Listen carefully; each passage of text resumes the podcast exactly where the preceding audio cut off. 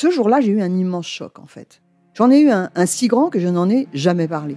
En fait, adolescente, je me sentais déplacée, comme un, comme un geste ou comme une parole peuvent être déplacées. En famille, en amour, au travail, en société, trouve-t-on jamais tout à fait sa place? Ce sentiment d'être en adéquation avec soi-même, de se rapprocher de la personne que l'on a l'ambition d'être. Une carrière pertinente qui nous rend heureux, un entourage qui nous aime pour ce que nous sommes, une vie qui nous ressemble ou tout du moins nous trahisse le moins possible. Parfois, ce sentiment de cohérence arrive vite, parfois plus tard, quelquefois jamais. Le plus souvent, il se déplace par vagues. Je suis Marion Ruggieri et dans le podcast Les Vagues, un tout nouveau podcast de Elle, j'interrogerai des personnalités sur le moment où elles se sont senties à leur place pour la première fois, mais aussi le moment où elles se sont senties déplacées. Je me rendrai chez elles ou dans un lieu cher à leurs yeux pour qu'elles me racontent ce jour fondateur où elles se sont dit ⁇ Là, je suis bien, je suis là où j'ai toujours voulu être, et c'est moi. Découvrez et écoutez les vagues à partir du 24 octobre sur toutes les plateformes de podcast. Bonne écoute.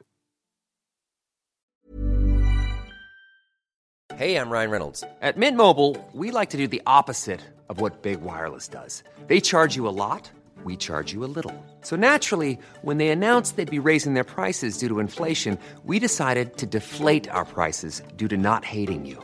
That's right. We're cutting the price of Mint Unlimited from $30 a month to just $15 a month. Give it a try at mintmobile.com slash switch. $45 upfront for three months plus taxes and fees. Promo for new customers for limited time. Unlimited more than 40 gigabytes per month. Slows. Full terms at mintmobile.com.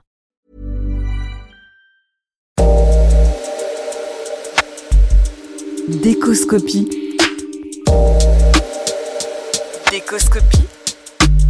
Le podcast du magazine Elle Décoration qui met des images plein les oreilles. Bienvenue dans Décoscopie, le podcast du magazine Elle Décoration.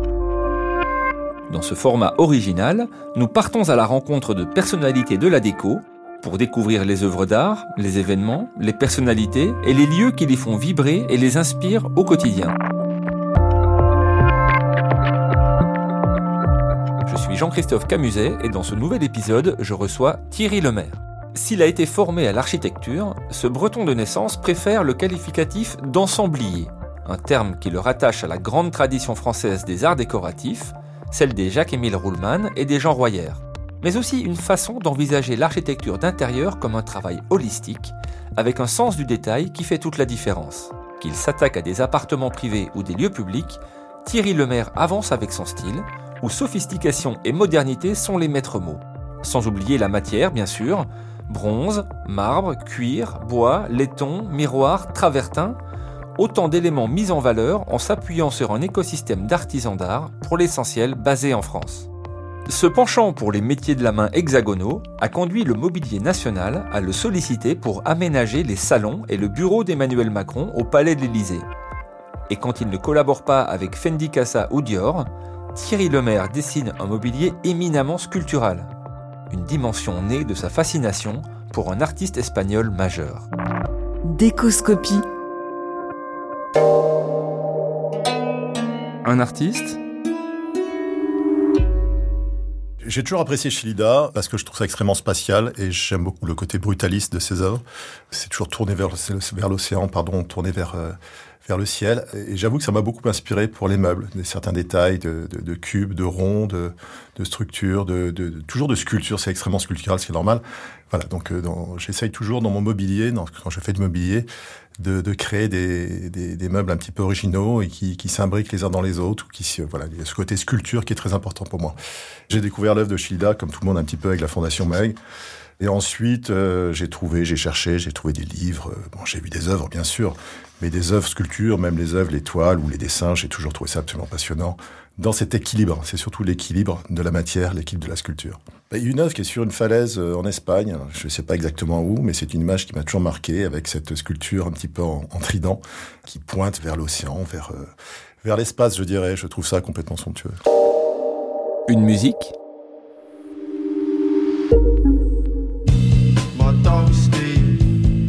Bah, c'est un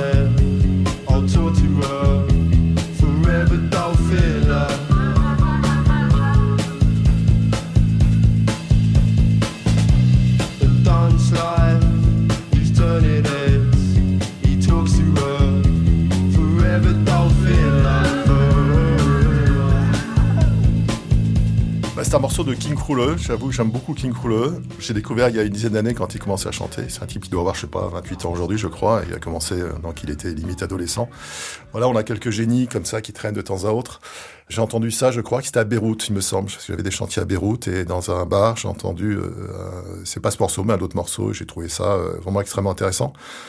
Pourquoi? Parce que c'est, j'aime bien la musique indé et ça, c'est, bah, ça ressemble à rien d'autre. Ça, ça a pas d'époque. Ça aurait pu être fait il y a 20 ans. Ça aurait pu être, enfin, ça aurait pu être fait il y a 20 ans et ça pourrait être fait dans 30, dans 20 ou 30 ans. Voilà, c'est un mélange de, de rock, de jazz, euh, de musique indépendante, de plein de choses. Voilà, donc j'aime le côté un petit peu euh, extraterrestre et, et, puis comme je dis, ce mec est génial. Donc euh, voilà, c'est- c'est pas toujours des extraits, très, des textes très très gays, mais je, moi ça me touche. Et à chaque fois, c'est très intéressant, c'est très différent. Il y a toujours euh, une histoire, il y a toujours, euh, je sais pas, un son, un son complémentaire, un son autre chose. Et ce morceau, j'aime beaucoup. ouais. C'est une reprise qu'il a faite en plus avec collaboration. Et, voilà, c'est toujours aussi histoire de collaboration avec d'autres groupes, avec euh, euh, d'autres compositeurs. euh, et ça, j'aime bien aussi parce que moi, dans mon métier, enfin, je vais pas toujours revenir à moi, j'aime bien les collaborations. Et j'aime bien bosser avec des archis, d'autres, des, des potes, ou même avec, des, bien sûr, avec des artisans complémentaires sur des, en par- partant sur des cahiers des charges complètement différents. Enfin, j'aime bien les choses qui, sortent un petit peu de l'ordinaire. Alors, quand je travaille et quand je, même chez moi, je vis en musique. J'aime pas le silence, en fait, je pense.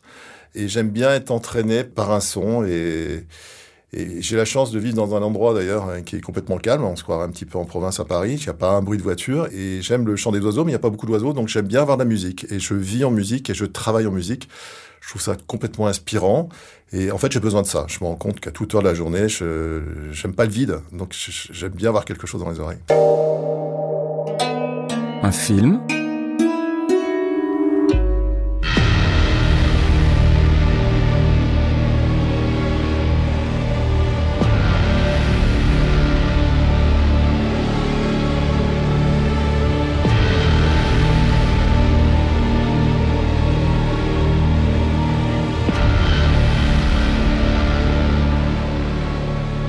un film l'année dernière, euh, j'ai vu Dune, Dune de Denis Villeneuve, et j'ai trouvé ça complètement dingue. Je veux dire, les décors euh, dans ces espaces totalement perdus, totalement, bien sûr, d'autres planètes, ça me paraît logique, mais enfin, c'est tourné sur Terre. hein.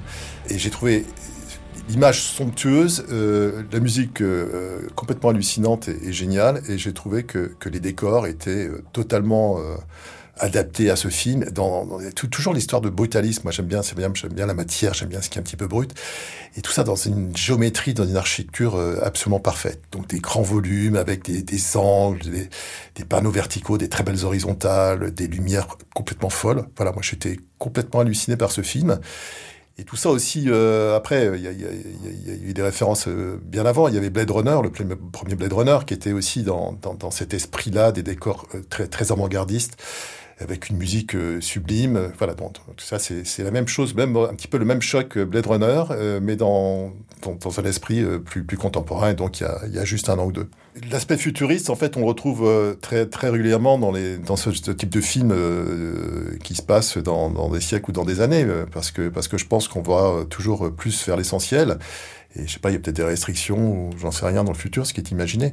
Mais c'est vrai que dans ce film, il y a très peu de meubles, il y a, c'est juste une ambiance très très architecturale. Et bon, bah, je suis architecte, hein, je suis toujours euh, archi, je fais toujours de l'architecture et ça, ça me touche particulièrement. Il y a une espèce de, de, de quatrième dimension que je trouve très belle. Il y a un équilibre de l'architecture, euh, du brutalisme et, et- et des couleurs aussi, couleur sable, couleur, euh, couleur roux, plein de choses comme ça que j'ai trouvé, euh, qui- voilà, qui m'ont beaucoup touché. un livre,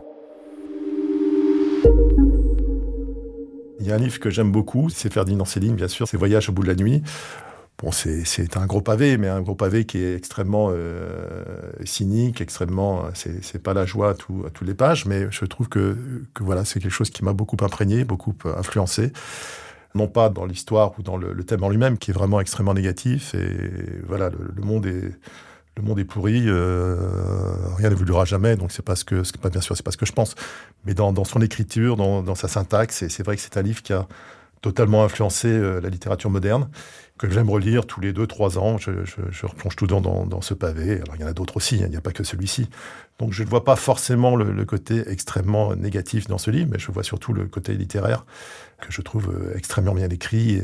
Et, cet argos, cette manière différente à l'époque d'interpréter les choses, euh, espèce de vulgarité, comme j'ai dit, de cynisme. Euh, voilà, je trouve ça, je trouve ça passionnant. Figurez-vous qu'elle était debout leur ville, absolument droite. New York, c'est une ville debout. On a déjà vu, nous, des villes, bien sûr, et des belles encore, et des ports, des fameux même. Mais chez nous, n'est-ce pas, elles sont couchées les villes, au bord de la mer ou sur les fleuves. Elles s'allongent sur le paysage. Elles attendent le voyageur, tandis que celle-là, l'américaine, elle ne se pas, mais pas, non, elle se tenait bien raide, là. Pas baisant du tout, raide à faire peur. J'aurais pu choisir la guerre, j'aurais pu choisir euh, le voyage, j'aurais pu choisir plein de choses. Enfin, le voyage en Afrique, ce genre de choses qui sont un peu à vomir. Hein. C'est toujours extrêmement, extrêmement sombre. Et ça, c'est le passage, je trouve, un petit peu plus euh, positif dans le livre de Céline. Et pourquoi la ville? Bah parce que, parce que bien sûr, je suis architecte et c'est dans mon métier aussi de la décoration a bien sûr un rapport avec la ville. Hein. Il n'y a jamais toujours l'intérieur, il n'y a jamais en, toujours pardon en connexion avec l'extérieur. Mais là, j'aime bien. Euh, je crois que c'était écrit en 1932, il me semble quand New York euh, existait déjà, bien sûr, mais New York, c'était la modernité. Et Céline vomissait en fait euh, les villes européennes. Paris était la ville lumière, mais Paris est une ville qui une ville un petit peu comme une pieuvre, qui s'étendait sur les banlieues, qui s'étendait sur la campagne, qui mangeait tout et qui tuait tout. Et donc, Céline avait l'impression de ne pas voir la fin, la fin du cauchemar et de ne pas savoir où tout ça s'arrêtait. Alors que New York est et a toujours été une ville, une ville un petit peu muraille. On est, on est dans New York, on n'est pas à l'extérieur, on est on était enfermé dans New York, mais tout ça était pour lui extrêmement rassurant. J'avoue que même si Paris est une ville absolument formidable, euh, parce qu'elle n'est pas trop grande, pas trop haute, c'est vrai que Paris s'étend, s'étend sans arrêt, sans arrêt, alors que New York est vraiment enfermé et New York euh, n'a pu euh, grandir que dans la verticalité, et cette verticalité est, je pense, absolument sublime. Un événement historique. Ça y est, je te vois maintenant le long de l'échelle, nous te voyons nous te voyons descendre. Tu t'approches du bas de l'échelle. Et tu es presque à la surface. Vers la surface, oui. Il semble que cette fois-ci, ah. la sortie se précise. La voilà. Oui, il est à la surface. Je veux dire que ça a été un long voyage, mais nous y sommes. Alors, moi, j'étais tout petit, je devais avoir 8 ans, je pense. Mais il me semble me, souvenir de, ce son-là. Et c'est la première chose, en écoutant euh, la radio, bien sûr, que, dont, il me semble avoir, euh, avoir une trace dans, mon cerveau. Je, pense. Après, c'est peut-être une interprétation, parce qu'il y a des moments comme ça qui sont tellement importants que vous avez tendance peut-être à, vous les accaparer, mais il me semble, moi, et je ne parle pas de mon persuadé, que, j'ai entendu ce son-là. voilà, c'est quelque chose qui me parle. C'est quand même une chose, on est allé à des, si loin et, et c'est une chose qu'on serait pratiquement incapable de faire aujourd'hui. Donc c'était c'était la modernité, c'était euh, tout, tout, ce qu'on a su faire et qu'on ne sait plus vraiment faire aujourd'hui parce qu'on a perdu plein de choses.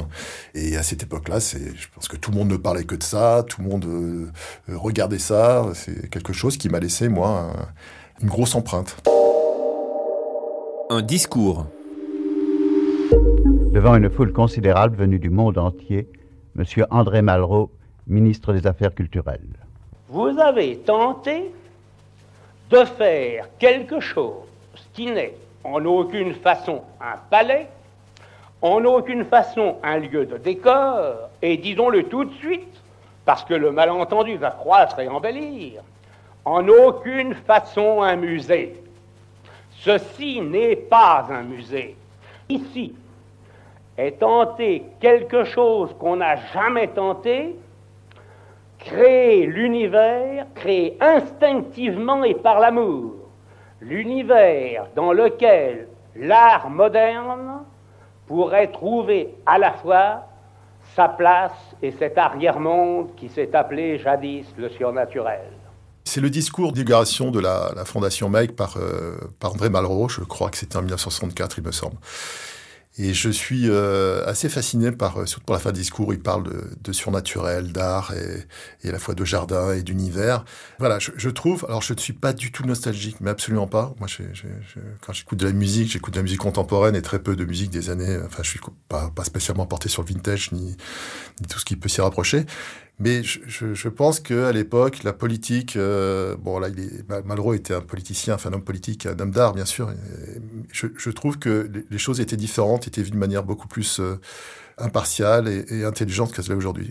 Imaginez aujourd'hui un ministre de la Culture euh, faire ce genre de discours, ça me paraît euh, un peu, euh, c'est un rêve, quoi. Ça me paraît totalement aléatoire d'imaginer euh, ce, ce, genre de choses. Mais euh, voilà, j'aime bien, j'aime bien ce discours, j'aime bien l'intelligence de, ce discours, j'aime bien la poésie, j'aime bien le côté euh, euh, apolitique qu'on qu n'écouterait jamais aujourd'hui dans quelque conditions que ce soit sur un discours d'un homme de gouvernement. Enfin, il me semble. Voilà. Et, et j'aimerais bien qu'aujourd'hui les hommes politiques puissent parler de cette manière. Alors, on est plutôt en train de parler d'art. Après, c'est un homme d'art, donc voilà, c'est un petit peu la chose, les deux choses à la fois. Et le fait qu'ils disent que c'est pas un décor, est-ce que c'est quelque chose qui vous touche aussi? Ouais, parce que c'est vrai que c'est pas un décor la Fondation Mec, c'est pas un musée comme il un musée aux États-Unis, ce sont des musées. Les autres musées sont des musées. Là, il parle de jardin, il parle de cornes, il parle euh, de plein de choses. Euh, espèce d'onirisme, de romantisme dans son, dans, dans, dans ses discours qui, de façon qui, qui, se reproduit totalement quand on est sur place, quand on ressent. Donc je trouve que c'est un discours extrêmement bien fait, extrêmement bien dit, extrêmement bien écrit. Il nous raconte une chose euh, qu'on ne sait plus faire aujourd'hui. Alors peut-être qu'on ne serait pas capable non plus aujourd'hui de faire une fondation MAG, j'en sais rien, c'est possible. Il y a des choses qui souffrent, qui sont pas forcément aussi passionnantes, qui sont plus, euh, plus peut-être plus politiques, plus, euh, plus dans, dans, la communication, dans, dans, le business. Voilà, je, il me semble que là, on est vraiment sur, sur des choses à cette époque-là, dans les années 60, qui sont peut-être pas aujourd'hui possibles de, de, de rétablir, de refaire. Une œuvre d'art. Alors moi, je suis très touché par les, peintres euh, genre euh, Anselm Kiefer ou, ou ou Georges Baselitz parce que ce sont des, artistes qui ont vécu des choses euh, dures et graves et qui ont des choses importantes à, exprimer, me semble-t-il. Anselm Kiefer, je me souviens en 2015, il me semble c'était en 2015, il y avait une exposition à Beaubourg rétrospective, qui était juste euh, magnifique. Et, et, la dernière toile, une dernière toile dans la dernière toile, je me souviens à droite, c'était un, un, tableau de tournesol qui était immense. Et j'ai trouvé ça d'une positivité, d'une... Euh, comment dire, je ne vais pas dire de romantisme, parce que c'est compliqué de parler de romantisme avec Kiefer, mais quelque chose, une ouverture vers, euh, vers, vers, le futur, de quelque chose de... Je ne vais pas dire non plus gay, mais quelque chose de... Voilà, c'est juste euh, autre chose qui, qui va vers... Vers, de, vers, la lumière. Et ces tournesols, bon, je sais qu'il était, il était passionné par Van Gogh, et ces tournesols, était pour lui, après des années de bataille contre l'oubli euh, politique euh, de la Shoah et des horreurs de la guerre, donc il s'est battu contre ça, et je crois que dans les années 90, si j'ai bonne mémoire, il a commencé à voir les choses, à avoir un rayon de lumière, il a commencé à donner des couleurs au tournesol, donc le tournesol étant le, le rapport de l'homme à, à l'espace, la vision du futur, et avec les graines noires qu'on voit très précisément, qui, qui sont la fécondation. Donc voilà, c'était une, une toile positive, une toile optimiste, dans son monde euh, plutôt noir et négatif. Voilà, donc j'ai bien aimé cette lueur, et puis de toute façon, euh, que ce soit lui ou Bazeli, ce, type de, de peintres sont des gens complètement incontournables, et je trouve ça juste, juste magnifique. Un endroit?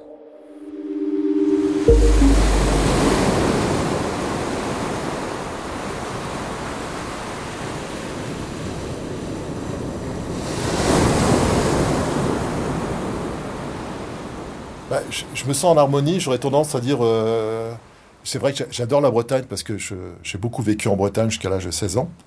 Et la Bretagne Nord, donc c'est une Bretagne qui est rude, une Bretagne avec des vents forts, avec une mer forte, avec des cailloux, avec des fougères. Je pense que ça a aussi imprégné mon, mon œil euh, assez jeune, et c'est pour ça que j'aime beaucoup aujourd'hui le contraste entre, entre les matières brutes et, euh, j'ai à la fois un côté très sophistiqué dans, dans les réalisations, hein, ce, que, ce que je dois faire. J'aime beaucoup ce contraste et, et, et le, le, côté brut vient de la Bretagne, le côté vrai, le côté, euh, le côté vent, le côté euh, en brin d'eau. Euh, voilà. Et c'est vrai que quand je vais en Bretagne, ce que je fais de temps à autre, parce que j'aime bien y aller, c'est je vais un petit peu me ressourcer là-bas.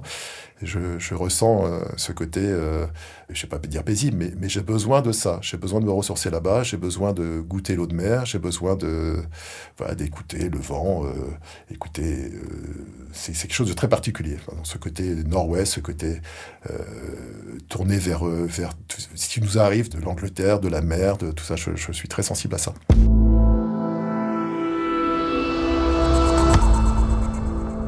Merci beaucoup Thierry et puis à très bientôt. Bah, merci à vous de m'avoir reçu. Alors j'espère que j'ai pas choisi des extraits un petit peu trop sombres, parce que je suis pas quelqu'un de sombre, pas du tout, je suis plutôt gay dans la vie.